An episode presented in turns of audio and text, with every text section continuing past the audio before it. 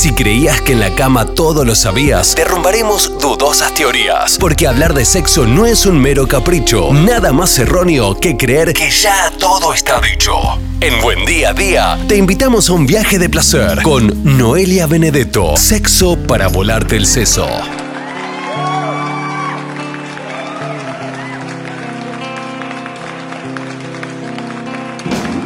Clásico de los martes, sexo para volarte el seso. Y hablamos justamente de sexo. Lo va a decir ella, que es nuestra sexóloga preferida. Noelia Benedetto, buen martes, buen día para vos. ¿Cómo estás? Buen día, Jero, y buen día a todos y a todas. ¿Cómo va todo tranqui? ¿Cómo, cómo están estos días? ¿Andas a full?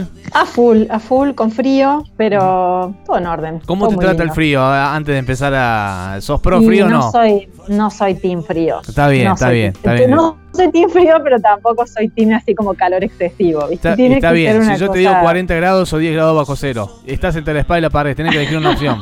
¿Con qué te quedás? 40 grados. Está bien, a esa- eso, a es- estás en el, en el club, sos parte de este team. Eh, ahora sí vamos a empezar a, a subir la temperatura de- del tema de hoy. Alguna vez vi en alguna publicación tuya, después lo, lo hemos charlado un poquito también, eh, la diferencia entre lo que es, eh, déjame recordar, vulva, vagina. ¿Es así? Y no sé si en la misma publicación o en alguna otra publicación, la cuestión de la eh, vergüenza genital. ¿Qué podrías decir al respecto de la diferencia de vulva, vagina en primera instancia? Generalmente son términos que se confunden. Yo creo que debe tener que ver con una carencia de ese que, bueno, es básica para, para todos y todas. Eh, son pocas las generaciones que vienen con una educación sexual integral bien planteada, digamos, y no como un taller aleatorio una o dos veces al año. Porque lo que tiene que ver con la vulva es toda la denominación, digamos, al conjunto del genital externo de las personas leídas como mujeres o justamente de las personas vulvoportantes. Repetí eso, conjunto de Es, es, es vendría a ser toda la parte genital externa. externa. Sí, y después la parte interna por la que eh, sale algún bebé o ingresa, ya sea un pene, un dedo o lo que quieras ingresar en esa zona, eso es lo que se llama la vagina. Claro. O sea, la parte interna, ¿sí? una de las partes internas de lo que sería la genitalidad de las personas con útero o de las personas marcadas como mujeres, se denomina vagina. Claro, porque en general tenemos la idea de que eh, todo el combo es lo mismo, es vagina, digamos. Es más, el, el Claro. el término vulva no lo tenemos muy incorporado, digamos. No, es que se ha homologado esto de decir, cuando hablamos de apares, esto es pene-vagina. Y en realidad, bueno, sí, eh, son las dos partes que se involucran en una práctica que es la penetración, Sí. y ahí volvemos al coitocentrismo que ya lo hemos citado alguna vez, pero en realidad la correcta denominación es vulva-pene. Vulva pene. Ujú. Vulva-pene o, o vulva-clítoris y pene-testículo, supongo, digamos, es lo que está por fuera. ¿Qué es lo importante de saber diferenciar esto? Bueno, en principio, eh, no tomar, digamos, eh, una confusión ahí entre los genitales externos e internos. Creo que esa división es como básica.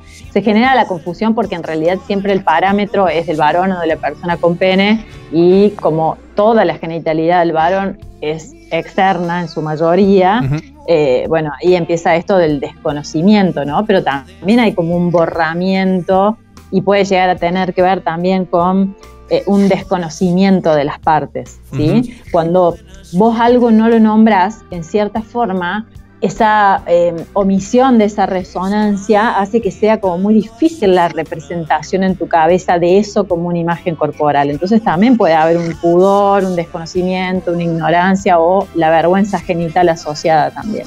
Da como un poquito, puede ser em, de choque en general el término vulva.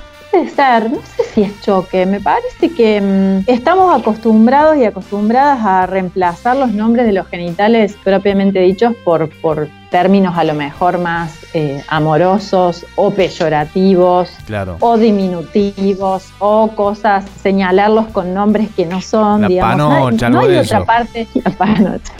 No hay otra parte del cuerpo que tenga sobrenombres. O sea, no- no- yo no encuentro otra manera de llamar al codo, a la lengua, a la nariz, digamos. Claro, Y es que, cierto Sin embargo, a esa parte que tiene que ver con lo genital, que justamente también o casualmente es la parte con la cual leemos a las personas aunque no se las vemos. ¿Por qué se lee a alguien como varón? Porque se le, se le supone eh, una aportación de pene. ¿Y por qué se lee a alguien como mujer? Porque se le presupone una aportación de vulva. Sin embargo, es la parte que la, ropa tapa claro. constantemente. ¿no? de, hecho, hay sanciones legales si salimos con esta parte destapada. Además estaba pensando que justamente la, vagina, la vulva, eh, y esta, esta forma de llamarlas de otras maneras, tiene mucho más nombres de otras maneras, amorosos, cariñosos, para los chicos, para las chicas, que el pene.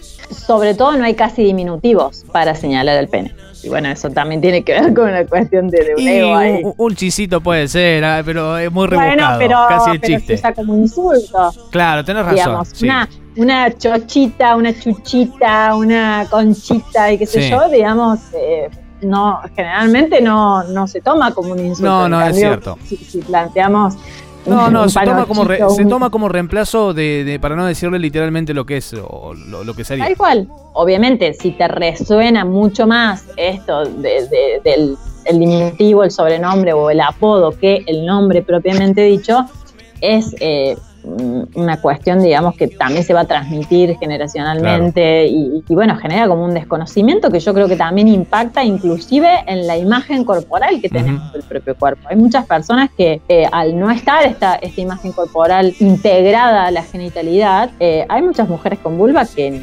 ni, reconocen, digamos, claro. sus partes externas, o sea, obviamente que las internas no tenemos representación, ¿no? Pero no, tienen el hábito a lo mejor de mirarse, de chequearse, de hacerse un autoexamen, de meterle la lupa, digamos. Tal cual. Bueno, eso también impacta muchísimo en la apropiación de cierta información o de herramientas al momento de experimentar placer.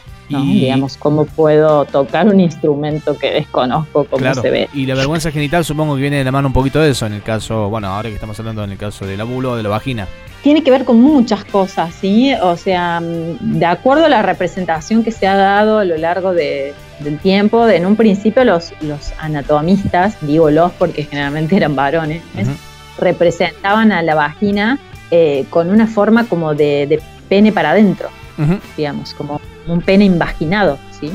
Eh, de hecho, vagina significa etimológicamente la vaina que recubre la espada, ¿no? Y después de eso, digamos, ha ido, se ha sumado información, pero casi siempre la representación social hegemónica que tenemos de una vulva es sin pelos, totalmente simétrica, totalmente hegemónica, piel rosada, cuasi puber, eh, de muñeca Barbie.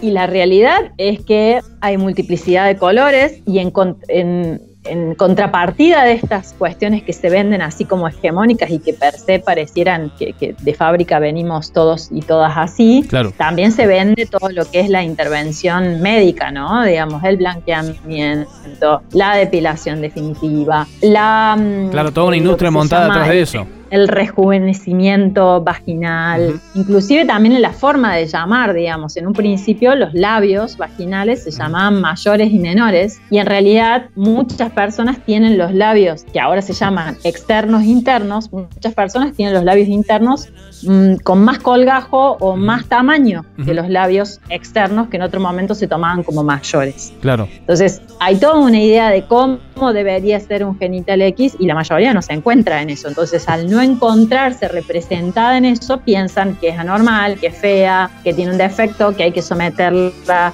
a un montón de intervenciones para que esté a la altura de lo que se vende en los lugares que eh, justamente comercializan esta venta de imágenes eróticas. Claro, esa es la consecuencia, digamos, que, alguien que, quiera utilizar algún producto para embellecer y, ver eh, cómo se ven las propagandas o en las grandes revistas y videos, ponele, o, incluso operarse, no se deben haber un sinfín de situaciones. Sí, sí, cuando en realidad, digamos, no está naturalizado la genitalidad eh, natural. o sea, que tenemos naturalizado gracias al bombardeo eh, de los medios y de toda la cuestión capitalista son genitales sumamente retocados, tanto para personas con pene como para personas con vulva, ¿no? Hay que amigarse con la chochis, como viene. con la, con la vulva. Con la vulva, ahí está, con la vulva. Vamos a, decir, a mí me ponen muy nerviosa las palabras con CH, vos sabés, debo, debo, debo reconocerla, no, no, no me parecen estéticas para nada. Pero un, tema, un tema de terapia para la terapeuta. Tal cual, sí, para mi terapia personal. Bueno. Eh, te hago la última pregunta. No, ahora que está en boga el tema este de los penes de madera. No, no vamos a entrar en la discusión política si se gastó más, si se gastó menos, no lo quiero encarar por ese lado. La pregunta es, un pene de madera, porque hay mucha gente que dice, ¿para qué compran esa huevada? ¿Qué perspectiva tenés vos o qué visión tenés vos respecto de ese pensamiento? ¿Sirve o no sirve? Yo creo que sirve tener elementos con una morfología lo más semejante posible al cuerpo y a la anatomía humana como para poder plantear ciertas prácticas, ¿no? De repente, cómo colocar un preservativo, ¿no?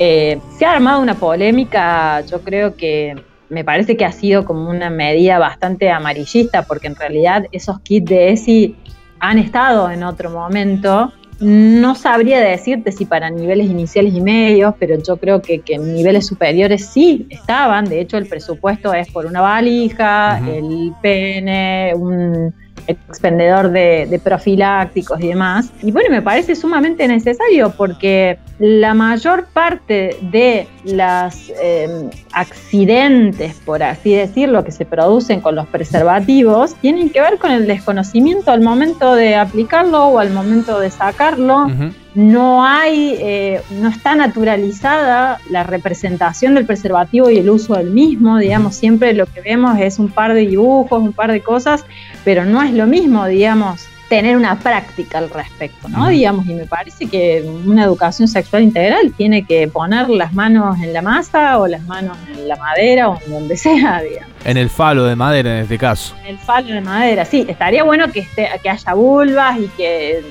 ¿no? Capaz que hay en una de esas, no sé. Ahora se armó la, el tole tole con el tema de los penes, no sé. Claro, tal cual. Es, es ridículo el planteo. La, suma parece como muy macro. El presupuesto creo que es de 1.300 pesos por kit, lo cual me parece un vuelto para. no, es, una cifra local. Claro, es que pensa por curso, por colegio, no sé cómo será la, distribución, digamos. ¿Cuántas ITS, cuántas situaciones de buena colocación de los preservativos, cuántos embarazos no planificados nos podemos empezar a... Em, la sífilis ha vuelto ahora un poco de nuevo en, también. a circular. Tal cual, bueno, había enfermedades que se consideraban erradicadas o infecciones que justamente han vuelto. Eh, tenemos una tasa muy alta también de de, HIV y demás, digamos, porque no está, este, esta, este uso del preservativo no es algo que, se ve como de lo cotidiano, ¿no? Parece muy fácil, pero después no, se ve que no tanto. Eh, los estudios dicen que cuesta muchísimo apropiarse de una información cuando la comunicación es desde el miedo, ¿no? Digamos, la comunicación nunca viene de decir, bueno, mira, suma preservativo porque al estar relajado con, la posible situación de un, contagio, de una transmisión, en realidad no es contagio, o, de un embarazo eh, no planificado, vas a disfrutar más y demás. Digamos, casi siempre es el miedo. Tienes que usar esto porque si no, la consecuencia.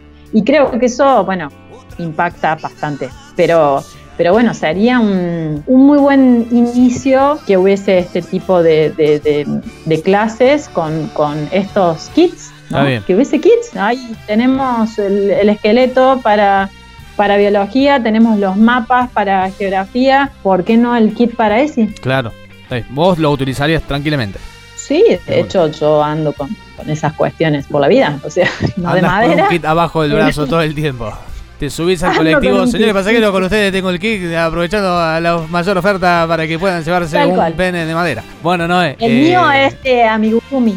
Es, tejido, pero bueno. Ah, bueno, está bien, es más sofisticado, es más. está bien. Sí, sí, sí, sí, sí, tal cual. Bueno, no, un gusto como siempre que la gente te puede ubicar en las redes sociales. Así es, eh, mi Instagram es arroba Benedetto con B larga y 2T. Bueno, así le pueden encontrar, preguntarles cosas, proponerles temas, en fin. Está muy bueno y sube permanentemente contenidos que están eh, realmente buenos y, nos hacen pensar, nos hacen pensar bastante. Noé, será hasta la próxima, gracias. Adiós, saludos a todos y a todos.